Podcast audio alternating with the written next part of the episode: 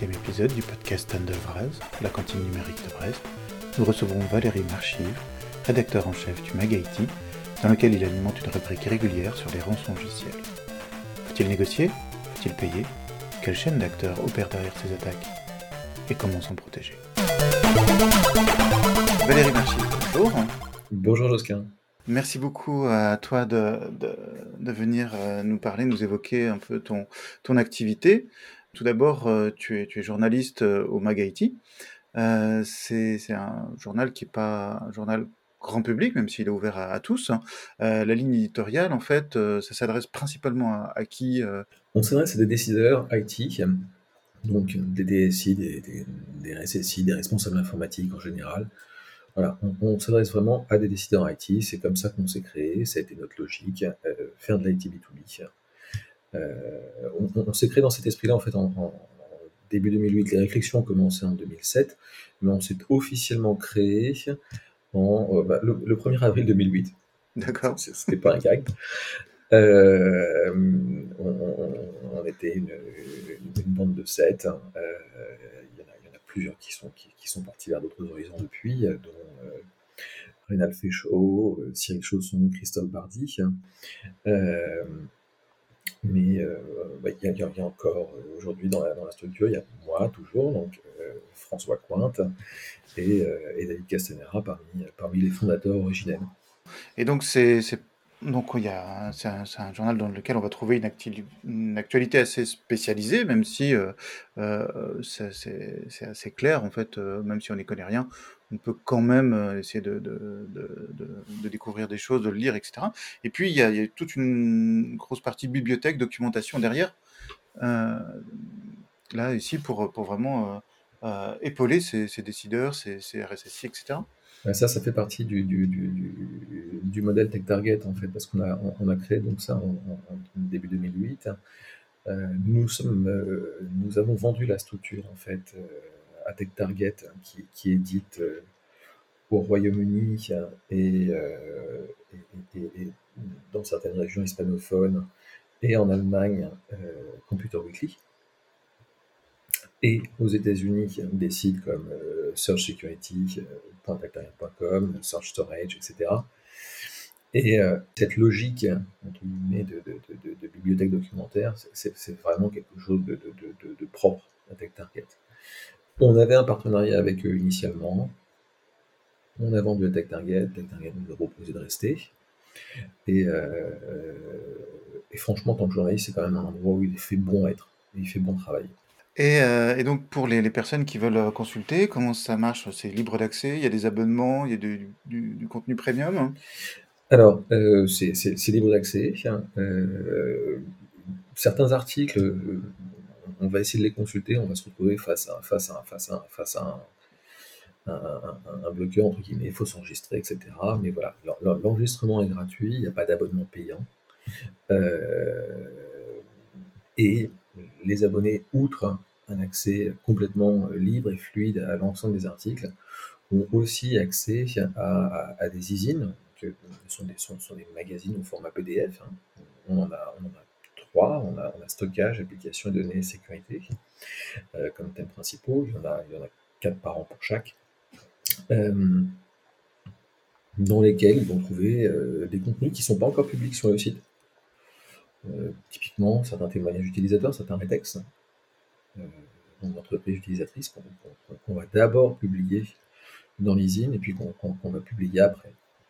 C'est ce genre de choses. Il y a, ça, il y a aussi euh, il, y a, plein d'autres contenus PDF qu'on produit nous-mêmes, hein, qu'on rédige nous-mêmes comme, comme, nos e qui sont construits à partir de nos articles.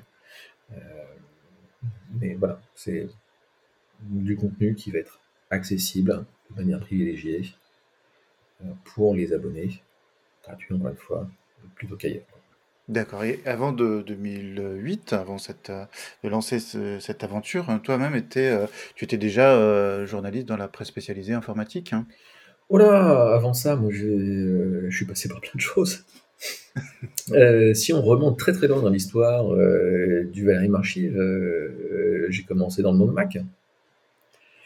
j'ai commencé chez Golden Mac, qui est devenu ensuite Macworld France. Euh, c'est là que j'ai fait mes armes pendant que je finissais mes études et que à la fin des années 90, euh, j'ai monté ce qui devait être l'un des premiers sites web euh, français de presse animés par une base de données et non pas des pages HTML statiques. D'accord. voilà, après je suis parti dans la direction.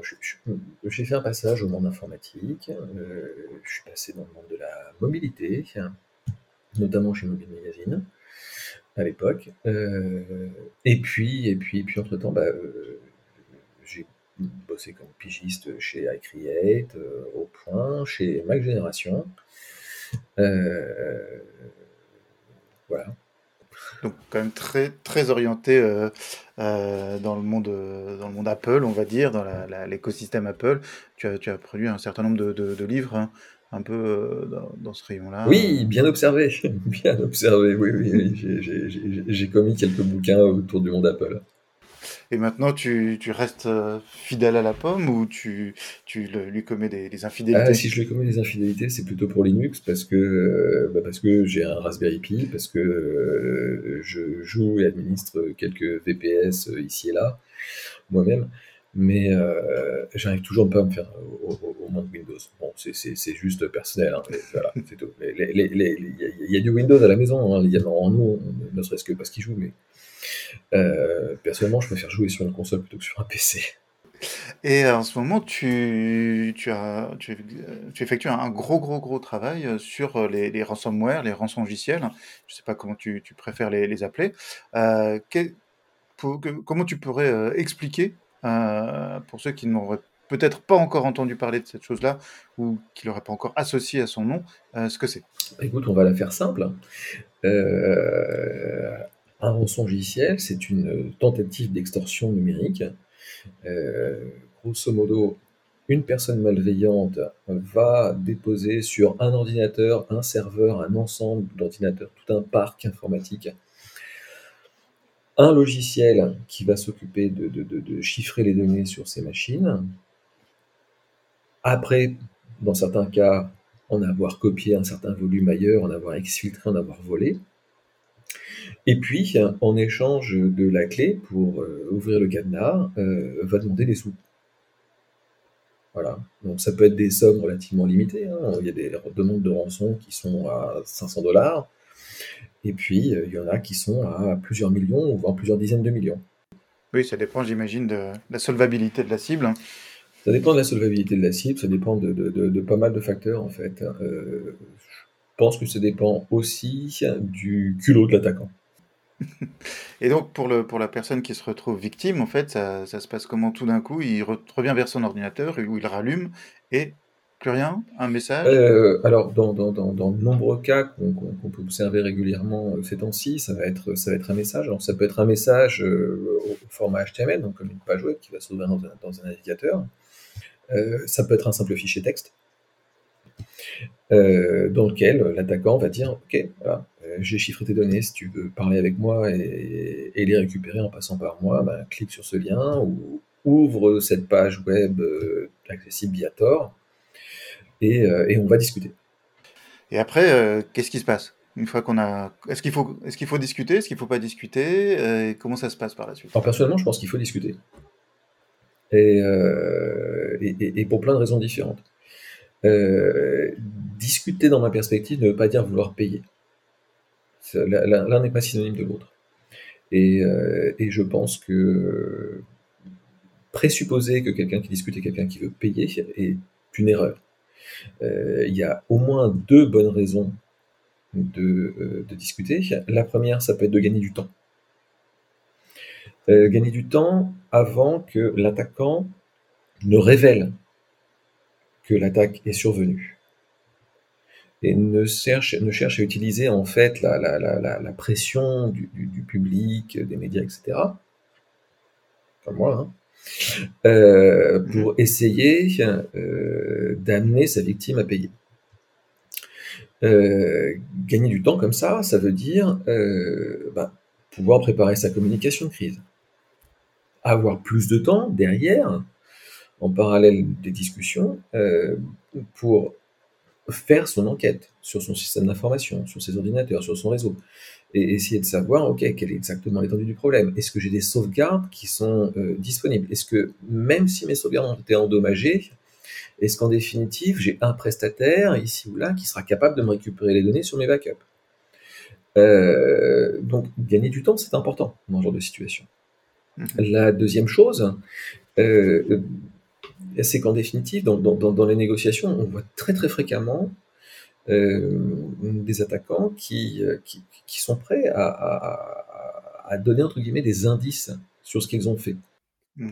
Oui, donner une preuve, donner une preuve qu'ils peuvent déchiffrer ce qu'ils ont crypté. Alors, donner une preuve qu'ils peuvent déchiffrer ce qu'ils ont chiffré, on dit chiffrer, on dit pas crypté.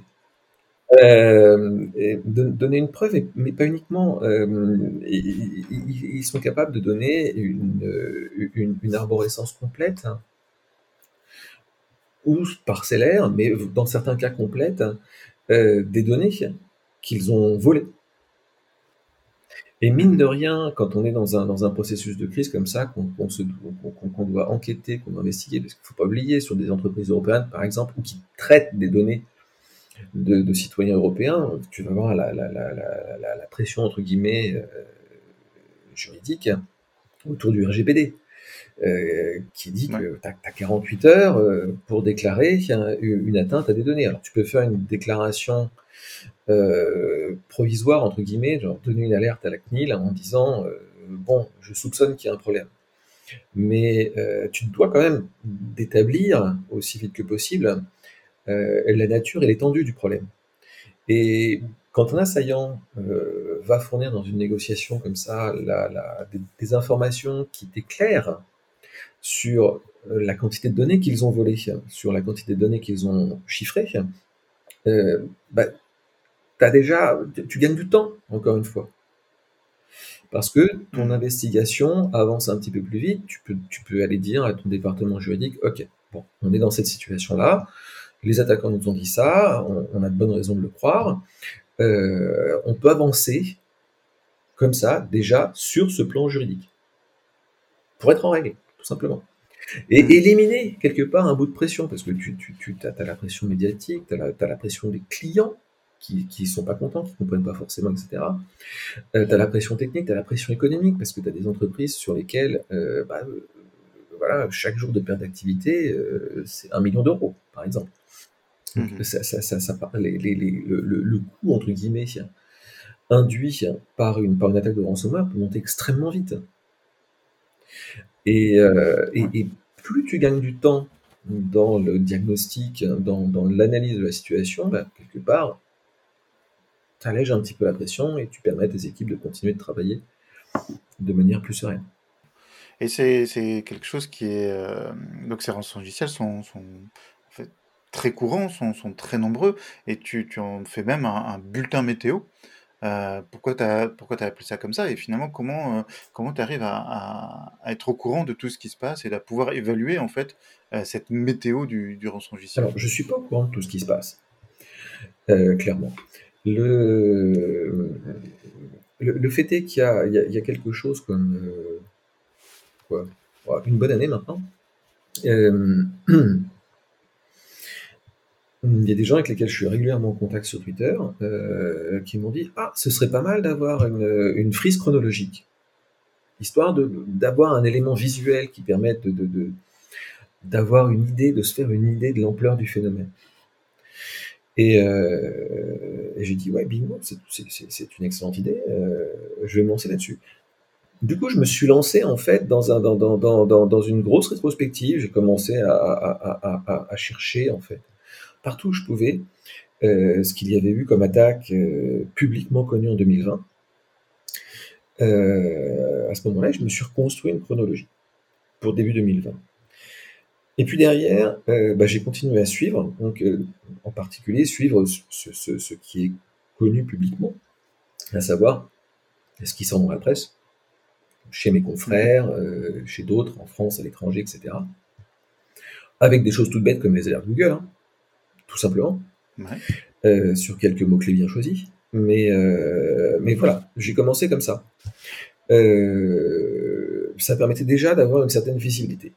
Et puis, il y a d'autres sources d'informations accessibles. Euh, typiquement, il y a plein d'échantillons de logiciels malveillants qui sont, euh, qui sont euh, uploadés sur des entrepôts, sur des, sur des dépôts à logiciels malveillants, que ce soit du virus total ou d'autres. Il y en a plusieurs comme ça. il y a abuse.ch qui fait un boulot magnifique. ça, ça permettait aussi d'accéder à, euh, bah, au message que les attaquants hum, donnent ou laissent à leurs victimes et euh, essayer d'aller chercher euh, la conversation, la négociation, pour ne serait-ce déjà pour savoir, ok, j'ai un échantillon, est-ce qu'il correspond à une mhm. victime, ou est-ce que chez une même victime, pour une même victime, je vais trouver plusieurs échantillons? Parce que si je me contente de compter les échantillons, je suis pas sûr que je compte les victimes et que je compte les incidents. Euh, donc c'est le premier point, c'était aller par là pour essayer de gagner en inventaire un petit peu. Euh, et puis après, euh, voilà, de la, surveillance de mots-clés sur les réseaux sociaux, un peu partout, etc., pour voir quand est-ce que quelqu'un déclare une cyberattaque ou déclare un incident informatique, un incident de sécurité informatique qui en définitive cache quelque chose de plus. Parce que pendant longtemps, ça a été, voilà, c'est même encore souvent le jeu du chat et de la souris, euh, avec des communicants qui veulent pas communiquer, et, euh, et, et, et, des gens derrière, des clients, des usagers, euh, des citoyens, qui veulent mhm. savoir pourquoi l'informatique, le service informatique qu'ils sont censés utiliser ne fonctionne pas, et pourquoi effectivement il ne fonctionne pas. voilà, tout ce travail de recherche m'a amené euh, à avoir un inventaire euh, qui, qui gagne, entre guillemets, en capacité d'observabilité à travers le temps, euh, mais qui est loin d'être parfait et qui ne le sera jamais. Parce que hmm. bah, je, suis le premier à le conseiller, hein, d'ailleurs, en, situation de réponse à incident. ne transférez pas immédiatement les échantillons sur les dépôts habituels, sur les entrepôts habituels, parce que c'est c'est un moyen pour des gens comme moi, pas mal intentionnés, mais aussi d'autres gens mal intentionnés, que de s'immiscer dans des conversations, etc. moi, je m'immisce pas, je, me contente de regarder. Mais on a déjà vu des cas de négociation qui étaient littéralement euh, piratés, entre guillemets, par des tiers, mm. euh, qui s'invitaient. La négociation partait complètement en vrille, juste parce qu'un tiers malveillant y avait eu accès et, et cherchait à développer une nouvelle négociation parallèle avec la victime, etc. Ouais. C'est pas le genre de moment où on voudrait rajouter une couche de complexité. Non, non, non, non, non. Et puis c'est, c'est, c'est, c'est extrêmement malsain. il, y a, une vraie différence entre, entre observer et intervenir. On ne parle pas du tout de la même chose. Mm. Euh, le, le, malgré tout, on se rend compte, et c'est pour cela que, que, je suis extrêmement reconnaissant de, de, de Jérôme Notin de, de cybermalveillance.gouv.fr, euh, eux reçoivent des appels à l'aide euh, d'entreprises, d'administrations, etc., qui sont victimes de ransomware. Euh, ils me donnent leurs chiffres tous les mois. Et, ça me permet aussi de mesurer l'écart d'observabilité. Parce que de toute évidence, juste à regarder le décalage entre leurs chiffres et les chiffres que je peux avoir pour les seules victimes françaises, je me rends compte que si on arrive à connaître 10% des victimes françaises, publiquement, c'est tout, c'est le maximum. Euh, c'est pas juste qu'on a envie de savoir tout sur tout le monde et sur toutes les entreprises et sur toutes les victimes et qu'on veut pas les respecter. C'est juste que euh, quelque part, la, la, ce, ce, défaut d'observabilité pénalise la prise de conscience quant à la réalité et à, à, à, à à l'intensité de la menace.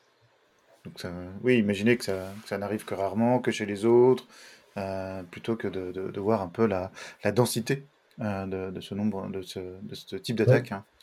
Euh, et on a des fois l'impression, euh, bah, justement, dans ces 10% qui, passent, qui sont médiatisés, qu'il y a des effets de mode. Euh, maintenant, on a, le sentiment que le milieu hospitalier, par exemple, est une cible privilégiée. Est-ce que ça, c'est déformé en fait par, cette publicitation des cas ou est-ce qu'il y y a vraiment des, tendances qu'on peut, que toi tu peux observer? Euh, je pense pas que le, que, le secteur de la santé ait été ciblé en tant que tel, à proprement parler, parce que c'était le secteur de la santé ou quoi que ce soit. Euh, je, suis tenté de penser qu'on est toujours sur des attaques qui sont extrêmement opportunistes.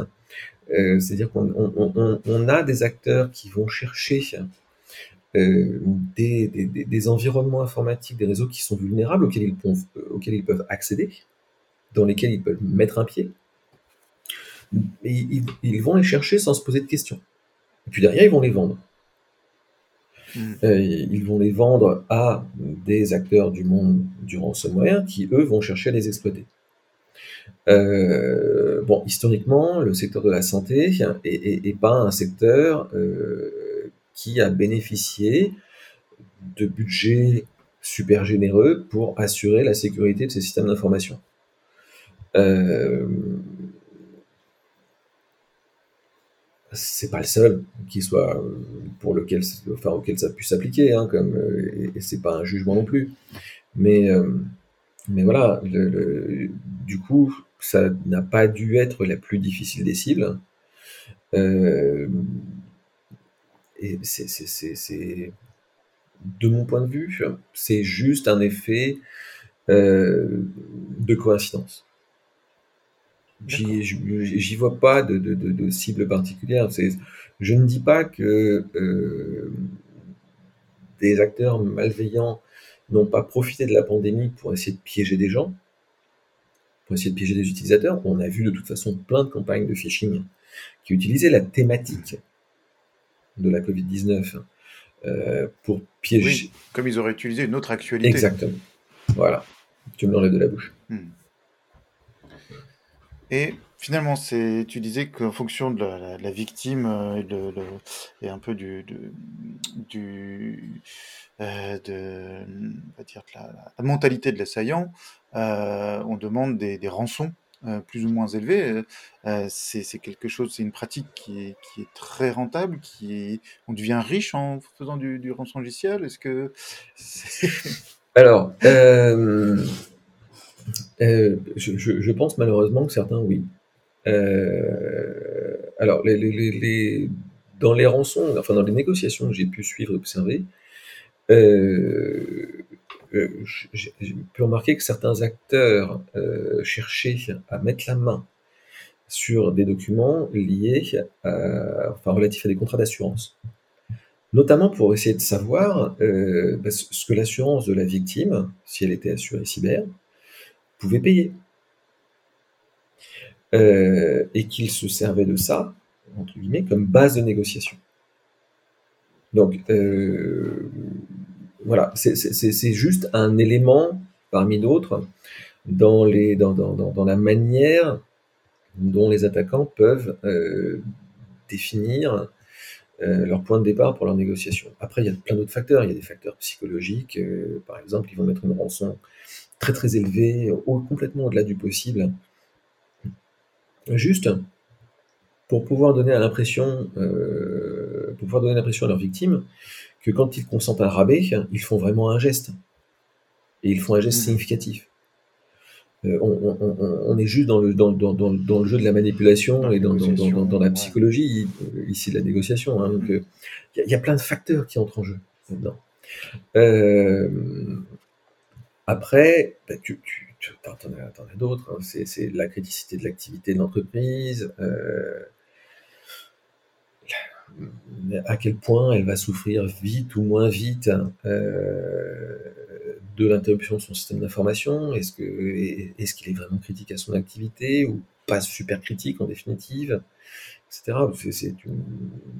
Voilà, tu, tu trouves plein, plein, plein de facteurs différents. Donc en fonction de tout ça, la réponse qu'on pourrait euh, conseiller à la stratégie qu'on pourrait conseiller à une entreprise, euh, ça va être soit effectivement de euh, d'entrer, comme tu disais, dans la discussion, soit d'avoir tout prêt, quelque chose pour repartir de zéro et faire faire comme si rien ne s'était passé, de voilà, en fonction de, de, de, cette ces éléments en fait très très divers. La, la, stratégie adoptée peut, peut elle-même être très différente. Il n'y a pas de, de règles uniformes sur à partir d'une formule qui dirait à partir de combien c'est rentable de faire telle ou telle action pour, pour se protéger sur tel ou tel mode, combien on peut mettre en fait pour se protéger d'un rançon logiciel par exemple, ou combien on est prêt à, à payer pour délivrer ces données, ou combien on est prêt à payer une police d'assurance pour, euh, pour le cas où. Alors, accessoirement, j'ai vu passer des paiements qui étaient assez élevés, euh, mais très honnêtement, euh, la plupart des paiements de rançon que j'ai vu passer, de mon point de vue, sont des, sont, des paiements qui, bah, qui font de la peine déjà. Je ne dis pas que j'ai pas vu des, entreprises qui payaient juste pour, pour que ça ne se sache pas. Euh, mais il y en a quand même beaucoup que j'ai vu parce qu'elles étaient juste prises à la gorge et elles, n'avaient pas d'autre choix que de payer pour survivre. Enfin, euh, je me souviens d'un concessionnaire euh, automobile en Californie qui, pour payer, expliquait au rançonneur qu'il avait bah, pris un crédit personnel, demandé l'aide de ses employés, de sa famille, euh, pour payer même pas 200 000 dollars. Hmm. Il s'agissait juste de pouvoir faire repartir sa concession et, euh, relancer son business parce qu'il était juste étranglé.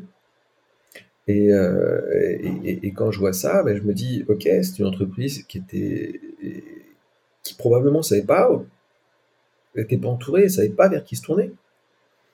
elle avait probablement pas d'assurance vers qui se tourner et, qui soit capable de lui mandater euh, un prestataire pour intervenir et l'accompagner. Euh, et, voilà, cette pauvre entreprise s'est retrouvée euh, toute seule face à ça, chercher à, résoudre le problème aussi vite que possible comme elle pouvait. Et pour elle, la solution la plus évidente, ça devait être essayer de payer. Euh, c'est même pas une négociation qui a duré très longtemps, mais c'est le genre de négociation qui fait de la peine.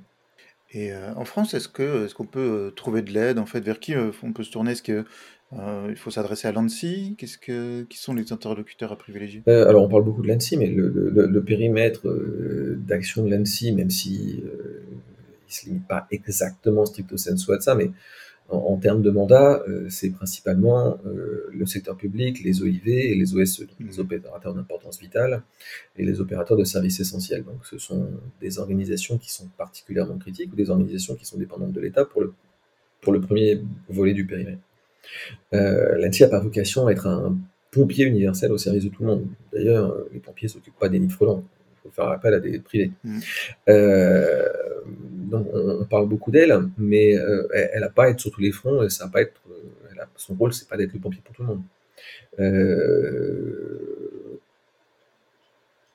quand on a la chance d'avoir un assureur qui couvre le risque cyber, ce qui est de moins en moins facile malheureusement, je pense que c'est vers ça qu'il faut se tourner. Et, quand on n'a pas cette chance-là, bah, cybermalveillance.gouv.fr. Tu, l'as évoqué déjà un petit peu, les, assaillants, en fait, ils sont, c'est pas euh, un assaillant unique, euh, euh, c'est souvent finalement des, une chaîne hein. Euh, entre celui qui découvre la faille, celui qui l'exploite, celui qui récupère euh, les données, celui qui les chiffre, celui qui, ensuite va faire la négociation. Il y a tout un, tout un ensemble. Euh, c'est, il y a bien cette diversité de profils, ou est-ce qu'il y a quand même des, équipes structurées ou des choses qu'on, arrive à, à connaître, des, groupes qu'on arrive à identifier Alors ça, c'est une vraie question. Euh, à laquelle il y a pas de enfin pour laquelle j'ai pas de réponse universelle. Le schéma général, euh, c'est de se dire, il y a des gens qui récupèrent des accès initiaux dans des systèmes d'information, dans des réseaux, euh, qu'on appelle des courtiers en accès initiaux, qui vont les vendre à, à d'autres acteurs malveillants. Alors, ça va être des gens qui vont soit être des attaquants pratiquant le ransomware eux-mêmes et qui, sont déjà affiliés à un groupe de ransomware ou qui ont le leur ou qui ont déjà loué le leur ailleurs, etc. Euh, soit ça va être vendu directement à des, gens qui opèrent une franchise entre guillemets de ransomware euh, et qui vont dispatcher ça à, des attaquants, qu'ils appellent très gentiment, et un magnifique euphémisme, des pentesters, sauf que les vrais pentesters, ça n'a rien à voir avec ça. Oui. C'est plutôt de l'autre côté de la barrière. On est d'accord. Euh, et, et, puis et, puis voilà, après, euh, sur, sur, sur, à savoir qui mène la négociation, euh, c'est difficile, c'est pas clair ça non plus. Euh, on, on, a des cas où ça va être l'attaquant lui-même qui va être responsable entre guillemets de A à Z pour son coup et qui va mener la négociation avec sa victime. On a des cas plutôt où ça va être euh, la franchise entre guillemets qui va mettre à disposition des, négociateurs euh, associés à différents services, euh, du DDoS, des trucs comme ça, qui va mener la, négociation. C'est variable, ça dépend d'un groupe à l'autre. Je suis même pas certain que ce soit complètement uniforme à l'échelle d'un groupe unique. Par exemple, j'avais un, un, échange d'emails récemment avec, avec les opérateurs d'un ransomware qui s'appelle Karma, euh, qui eux me disent qu'ils que, n'achètent pas d'accès initial. Euh, ils les trouvent eux-mêmes et ils s'en occupent eux-mêmes. Hmm. Mais voilà, c'est pas valable pour tous. Et si je reprends ta question quant à savoir euh, combien sont-ils et est-ce que ça rend riche, alors le, le j'avais trouvé un, paiement de rançon à Vadon au, printemps, euh, en fin de printemps, euh, qui m'avait conduit à estimer, en suivant les, flux en fait de, split, de partage du paiement de la rançon, euh, et, d'autres en fait sur lesquels j'avais réussi à remonter à partir de ce paiement initial qui m'avait montré qu'Avadon euh, avait au moins soutiré euh, un million de dollars en, en, l'espace de trois semaines au mois de mai. Ouais, ça fait un beau chiffre d'affaires. Ouais, hein. mais je crois que c'est ridicule. Euh, les éléments dont je dispose actuellement, que j'ai pas fini de, de, de, reconfirmer, me laissent à soupçonner que quelqu'un comme, comme un Conti tournerait plutôt aux alentours des 8-10 millions de dollars par mois.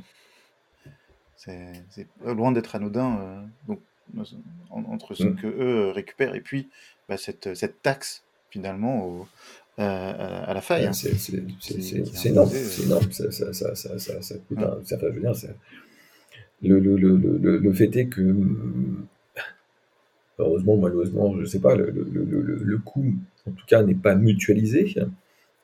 Et, euh, et, oui, pour, certaines victimes sont définitivement saignées, ça fait aucun doute. Hmm. Alors, sans, sans vouloir euh, dire euh, rejeter la faute sur, sur un tel ou un tel, ou les, les, responsabilités sont, sont, quand même distribuées entre qu'est-ce qu'il faudrait faire? Il faudrait que les, éditeurs de logiciels corrigent mieux et plus, efficacement leur, euh, euh, ce qu'ils mettent à disposition. Il faut que les, les euh, patchent jour et nuit pour, assurer en fait un, une sécurité optimale. Est-ce que c'est aux États de venir chercher les, trafiquants qui sont sur, leur territoire ou, de, faire une meilleure euh, un meilleur système de renseignement entre eux euh, pour, euh, pour en, attraper plus. Est-ce que c'est les utilisateurs qui finalement eux sont fautifs parce que ou peuvent être mis en sont pas assez sont pas assez vigilants, même si on est tous même, même quand on est au courant, finalement, on est tous susceptibles euh, de faire une fausse manip, parce que ce, ce coup-là, ça sera bien fait, parce que ce coup-là, on n'aura pas eu le temps de, euh, euh, mettre à jour tel truc. donc finalement, où est-ce qu'on doit, consolider, sachant qu'il y a sûrement plusieurs brèches en fait dans, le mur?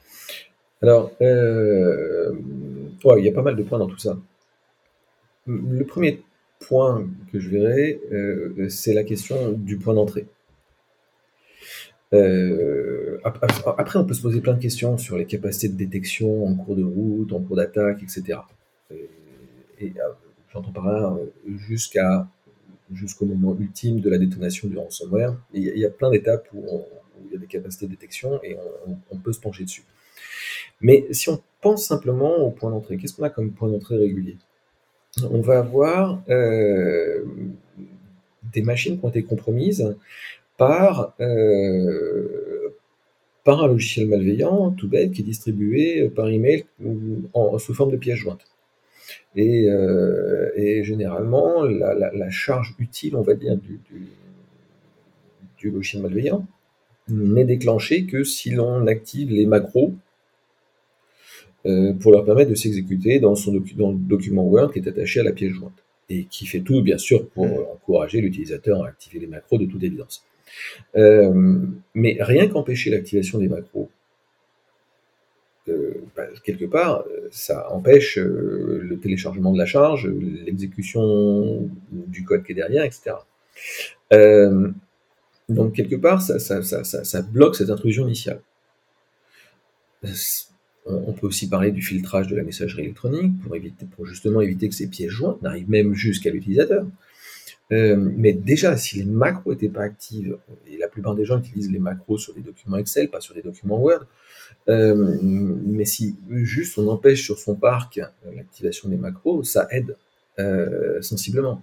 Après, appliquer les correctifs de manière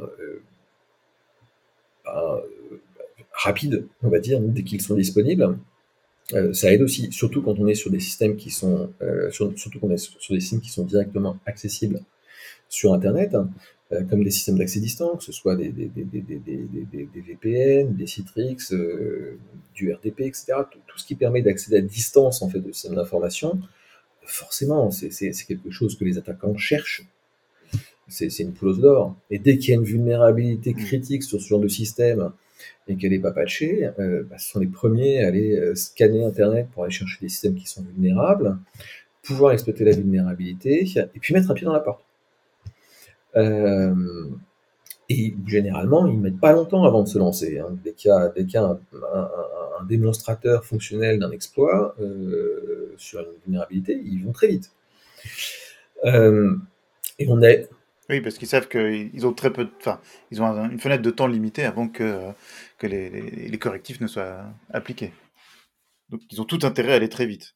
Ça dépend des cas, parce qu'on voit des cas où effectivement la fenêtre d'opportunité est très très courte parce que les, les, administrateurs vont très très vite dans le déploiement des correctifs, et puis il y a d'autres cas où malheureusement la fenêtre d'opportunité est très très grande parce que les administrateurs vont pas très vite pour déployer les correctifs. Oui, parce que par exemple leurs utilisateurs demandent de continuer à utiliser leurs imprimantes oui, tu peux, tu, tu, peux penser à la vulnérabilité prix Nightmare, mais tu, tu, ça, ça, ça, ça, peut ça peut valoir aussi sur des, sur des VPN, même si euh, sur un serveur VPN, bon, le, je ne suis pas certain que l'indisponibilité euh, du service serait si longue que ça quand il s'agit d'appliquer un, un, correctif sur un plus secure ou sur un, sur un Fortinet. Mhm. Maintenant, il ne s'agit pas non plus de jeter la pierre euh, aux administrateurs ou aux entreprises. Euh, le fait est que le, le, par exemple, estime que l'application régulière des correctifs euh, leur coûte, euh, enfin, coûte aux grandes entreprises, aux grandes organisations un peu dingue, je peux l'imaginer très bien. Le, le, fait est qu'on ne peut pas non plus franchement demander à Microsoft euh, de retenir les correctifs. Hein. On peut leur demander de mieux soigner leur code, mais en même temps, le code il est fait par des humains, c'est pas parfait, et on sait tous que la sécurité, c'est un processus. Mhm. Et c'est pas euh, juste des boîtes, des outils, des techniques, etc. Et que, euh, et que le fait que des éditeurs, des constructeurs euh, cherchent les vulnérabilités et des processus en place pour proposer des correctifs, pour les distribuer aussi vite que possible, etc. Mais ça coûte déjà des ressources. Et, et ça fait partie de l'effort. Le, le, le, c'est c'est un exercice difficile. Alors, quand, on s'est pris une année comme, comme 2021 avec tous les correctifs qu'on a eu passer sur de l'exchange, euh, sur des Windows avec les print nightmare, etc., euh, oui, je me dis effectivement, ça a dû faire beaucoup. Ça, a dû être une grosse année côté euh, patch management. sans compter les correctifs sur, sur, sur, sur, VMware, SXI, sur, sur plein d'autres trucs côté correctif, ça devait être une très très très grosse année. Mais, euh, mais voilà, les, correctifs sont appliqués et, quand ils sont appliqués, bon, on gagne déjà euh, fortement. Après, la mauvaise nouvelle, c'est que bah, plus on prend de temps à les appliquer, ces correctifs, euh, moins appliquer les correctifs suffit, parce que si, tu appliques le correctif deux mois après sa sortie, ou même potentiellement juste avant, euh, t'es pas sûr que les attaquants n'ont pas déjà mis un pied dans la porte Mhm. Et que t'as pas déjà des comptes utilisateurs qui sont compromis ou que t'as pas déjà des comptes utilisateurs qui sont pas vraiment à toi, mais qui ont juste été posés là par les assaillants pour leur permettre de revenir. Euh, donc il faut penser à faire plus. Et, plus t'attends, bah, plus- quelque part, plus ça devient coûteux, en définitive. Euh, t'as ça, tu, tu- après, t'as plein de systèmes qui sont potentiellement vulnérables à des trucs, hein, pas nécessairement à être exposés sur Internet, ou en tout cas pas directement sur Internet, mais qu'ils sont. Alors là, on va retourner à des questions de, bonnes pratiques de base. Encore une fois, il ne s'agit pas de jeter la pierre, il s'agit juste de souligner que euh, y a plein de bonnes pratiques de base qui sont rappelées régulièrement, qui étaient rappelées encore il y a, il y a, il y a 10 ans euh, par l'ancien patron de l'ANSI. Hein. Il y a plein de bonnes pratiques de, ba- de plein de bonnes pratiques de base euh, qui offrent déjà un bon premier rempart bien costaud euh, contre les ransomware. Mhm. Ça ne veut pas dire que ça rend imperméable, ça veut juste dire que ça leur rend le, boulot plus difficile. Et le fait est que, euh, quelque part, ils les attaquants ne commencent pas par aller chercher les cibles qui sont les plus difficiles. Ouais. De toute évidence, euh, ils vont commencer par chercher les cibles qui sont les plus accessibles et sur lesquelles ils peuvent se faire du pognon vite et facile. Donc, euh, chaque entreprise qui relève la barre euh, réduit l'horizon des potentiels pour les attaquants Mm. euh, et se, se- se- se protège de manière relativement significative. Très bien, bah du coup, comme tu le disais, c'est un, un processus. Donc, on va, on va consulter euh, le MagIT pour, pour être à jour euh, et pour suivre ce processus-là. Et si euh, des auditeurs veulent suivre euh, d'autres, ton actualité personnelle ou veulent prendre contact avec toi, tu es sur les médias sociaux, tu, qu'est-ce que, par, par quel chemin on, te contacte hein? Euh, ben écoute, je suis sur Twitter, donc je crois que c'est Valérie Marchive, tout attaché. Je suis sur LinkedIn aussi. Euh, sur mon Twitter, euh, sur mon profil Twitter, il y a aussi euh, directement mon, mon nickname pour, pour Telegram, D'accord. pour ceux qui préfèrent me parler en privé là-dessus. Mais voilà, mes, mes DM sont ouverts sur Twitter, sur LinkedIn. Je suis plutôt un garçon sociable et relativement accessible. tu viens d'en, donner la preuve, en tout cas. Merci beaucoup, Val- Valérie Marchive. Bah, de rien, Josquin, je te remercie de m'avoir invité. Ça m'a fait très plaisir. Voilà, notre entretien est terminé. J'espère qu'il vous aura plu, intéressé. Toute remarque, question est à adresser soit par email à coucou at brestnet soit via Twitter, arrobase,